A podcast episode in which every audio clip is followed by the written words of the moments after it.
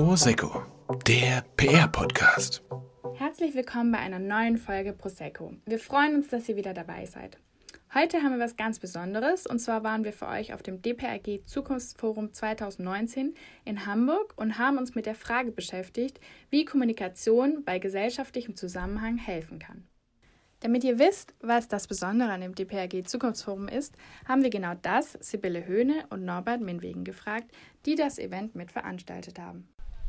Die äh, Grundidee ist es, dass wir äh, junge Menschen, Studenten und Young Professionals, die auf den Arbeitsmarkt treffen, ähm, sofort aufnehmen und in diese Netzgemeinschaft auf diese Plattform halt führen. Weil so als originärer Begriff Verband hört man sich ziemlich langweilig an. Und äh, wir sind genau das Gegenteil von Langeweile. Und deswegen haben wir die Kombination gemacht, Hochschule, junge Menschen und Erfahrung bringen wir zusammen. Und da sind wir dann in Gelsenkirchen mit gestartet. Ja, und äh, von den Themen her haben wir uns auch überlegt, natürlich wollen wir nah dran sein an der Branche mit unseren Themen. Äh, es soll einerseits um Handwerk gehen, es soll andererseits auch äh, um gesellschaftspolitische Themen gehen, die sich natürlich dann in der Kommunikation widerspiegeln und äh, mit denen wir tagtäglich zu tun haben. Bei dem Forum haben wir ja jetzt viele Themen angesprochen und viele Beiträge gehört von Faktoren, die den gesellschaftlichen Zusammenhalt auch schwächen oder stärken. Wo sehen Sie die größte Chance für die PR, dass man den gesellschaftlichen Zusammenhalt stärken kann? Ja, wir, wir, wir gestalten das Ganze. Also wir sind diejenigen, die unsere entweder Auftraggeber, wenn man eine PR-Agentur ist, oder die Chefs, wenn man ein Unternehmen ist, ähm, ja, vorbereitet, brieft. Wir sind diejenigen, die Ideenskizzen ausformulieren und die das Ganze dann an, die, an den Mann oder an die Frau bringen. Ja, und das Thema Zuhören, um nochmal auf, auf die Eingangskeynote von heute zu kommen, äh, dass wir auch da natürlich wirken, egal ob in der Mitarbeiterschaft, äh, mit Berufskollegen, mit Journalisten, dass man tatsächlich wieder dazu kommt, sich zuzuhören gegenseitig, um den Diskurs tatsächlich in Gang zu bringen. Eine Person, die sich mit dem Thema gesellschaftlicher Zusammenhalt sehr gut auskennt, ist Uta Michaela Dürück. Sie arbeitet als Unternehmens- und Stiftungsberaterin und war heute auf dem DPRG Zukunftsforum, um eine Session zu halten. Wir waren dabei, als es hieß, gesellschaftlicher Zusammenhalt in Zeiten von Digitalisierung und Vielfalt, wie die Bedeutung der Kommunikation steigt. Natürlich haben wir Frau Dürich danach noch interviewt, um die Details mit euch teilen zu können. Also gesellschaftlicher Zusammenhalt, äh, kann, den kann man ganz verstärkt in der Nachbarschaft aufbauen. Ähm, das heißt, das Gefühl, dass gesellschaftlicher Zusammenhalt äh, reduziert wird oder geschwächt ist, äh, das erlebt man häufig dann in der Nachbarschaft anders. Das heißt, wenn man in der Nachbarschaft ein gutes Gefühl hat, die Mitmenschen sich ähm, demjenigen auch ähm, zu widmen, äh, man Hilfsbereitschaft erfährt, dann äh, kann man beispielsweise auch ähm, über Unterschiede in Meinungen hinwegsehen. Das ist unsere Erkenntnis. In vielen ähm, Studien kann man das auch ablesen. Gerade die Vielfaltskompetenz kann man aufbauen vor Ort in der Nachbarschaft, äh, wo Menschen einfach über bestimmte Themen miteinander ins Gespräch kommen oder an Themen auch arbeiten. Das heißt, ganz konkret glaube ich, dass PR äh, oder auch Kommunikationskompetenz da gefragt ist, äh, wo man zum Beispiel Veranstaltungen im lokalen Bereich, aber auch vielleicht eine konstatierte Aktion in äh, Deutschland auch ähm, initiieren will. Da können sich Kommunikationsexperten einbringen mit den vielen Kompetenzen, die Kommunikation auch hat. Also sehen Sie es definitiv, dass es ähm, irgendwie so Offline-Maßnahmen sein müssten, dass man halt so die Nähe hat vielleicht zu Menschen, dass es alles nicht online stattfindet? Ich glaube, man braucht beides. Ähm, die, ähm, die Studienergebnisse, die man ähm, nachlesen kann, zeigen, dass es nicht alleine reicht, wenn man digital mit Menschen zusammen ist, sondern dass Menschen auch noch mal mehr Vertrauen auch aufbauen können, gerade wenn sie sich live auch treffen. Das heißt, man muss nicht das eine oder das andere nur machen, man muss beides tun. Und insofern bin ich eigentlich sehr positiv, ähm, dass man eine Mischung an Aktivitäten ähm, dann auch generieren kann. Ähm, was mir jetzt gerade noch, Sie hatten ja vorhin angesprochen, auch den Faktor mit den Fake News und so. Was denken Sie denn, woran es liegt, dass so viele Menschen ähm, das gar nicht mehr reflektieren, was sie sehen, sondern dass sie einfach ganz oft das glauben, was ihnen vielleicht gezeigt wird. Äh, liegt das jetzt nur am Frust oder wo, wie könnte man das vielleicht erklären? Ich glaube, dass das Vertrauen in Institutionen und auch in Medien gesunken ist äh, und dass man das natürlich äh, zurückgewinnen muss, weil das ist ein ganz entscheidendes äh, Merkmal ähm, oder Faktor, wie man gesellschaftlichen Zusammenhalt auch stärken kann, wenn, dass man die, das Vertrauen nicht nur in Mitmenschen, sondern auch in Institutionen weiter stärkt.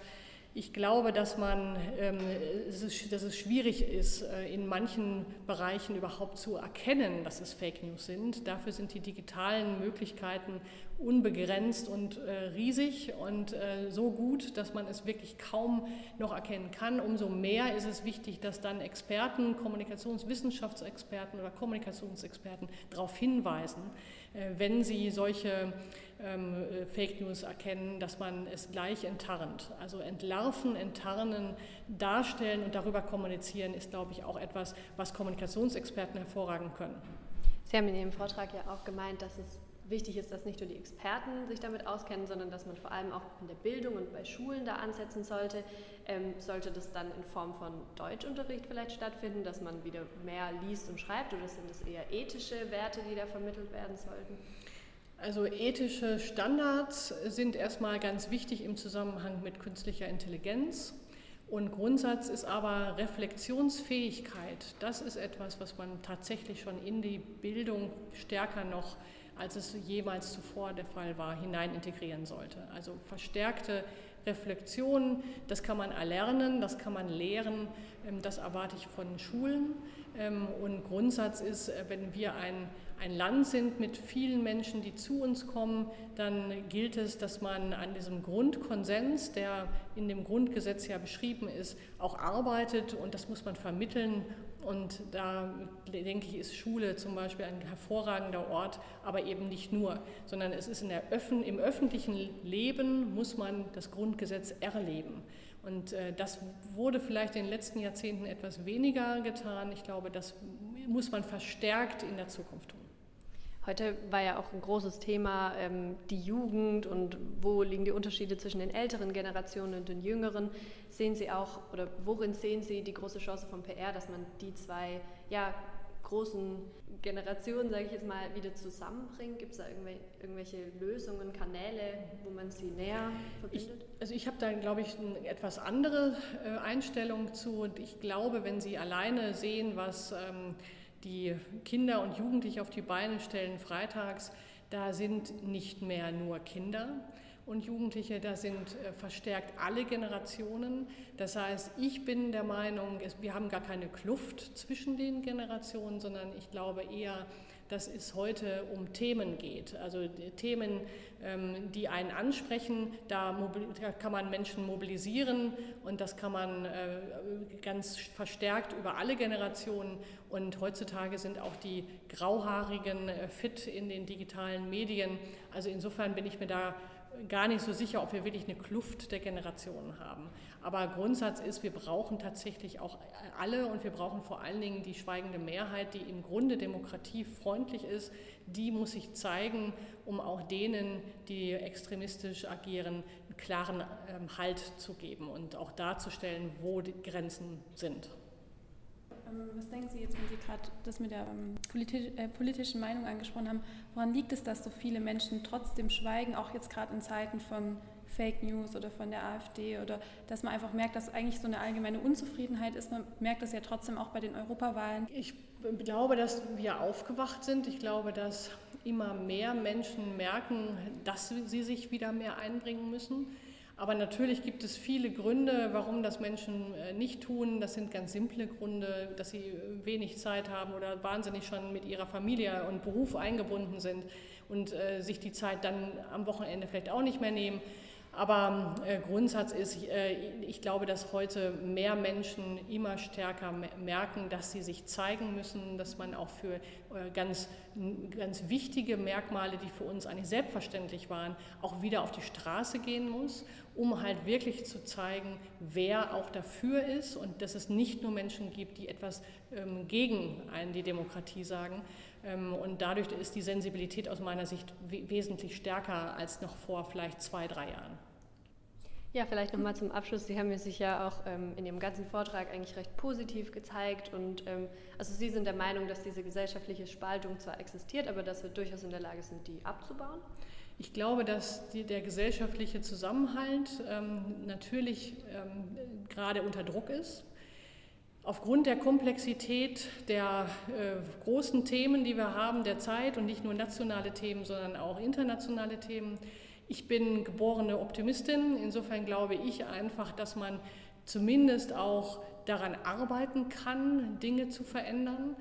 Und äh, in diesem Fall ist es so, dass ich sage, ähm, ich glaube gar nicht, dass wir so wahnsinnig schlecht dastehen. Der gesellschaftliche Zusammenhalt ist besser als der Ruf. Die Ergebnisse sind besser, als viele denken. Trotzdem ist verständlich, dass wenn eine Zeit so schwierige Themen hat und so globale Themen, dass dann natürlich Menschen orientierungsloser sind oder zumindest Ängste auch haben.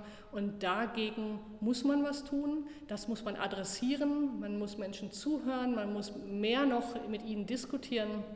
Und da, wo sich Menschen verschließen und auch keinerlei Möglichkeit besteht, äh, sie zu erreichen, da hilft dann aber, dass man klar auch sagt, was die Grundordnung, die freiheitliche Grundordnung hier in Deutschland ist. Und da haben wir eine wunderbare Basis. Das Grundgesetz, das hat Jubiläum in diesem Jahr. Und ich glaube, man kann es nicht häufig genug sagen, dass wir ein fantastisches Fundament haben. Man muss nur die Inhalte sich häufiger ansehen, darüber diskutieren und dann gemeinsam dieses Land äh, weiterentwickeln und zwar positiv. Und deswegen ist mir da nicht Angst und Bange, wenn ich an die Zukunft denke. Ihr habt gehört, es gab ein ziemlich facettenreiches Programm und auch das Thema gesellschaftlicher Zusammenhalt durch Kommunikation ist aktueller denn je. Bevor wir in einer zweiten DPRG-Folge noch weiter auf das Forum eingehen werden, möchten wir natürlich auch eure Erfahrungen hören. Habt ihr schon mal Erfahrungen mit gesellschaftlichen Spannungen gemacht und seid ihr auch genauso positiv eingestellt wie Frau Dürig? Schreibt uns einfach auf Instagram unter hdm.prosecco. Wir sind gespannt auf eure Beiträge und freuen uns natürlich auch, wenn ihr das nächste Mal wieder dabei seid.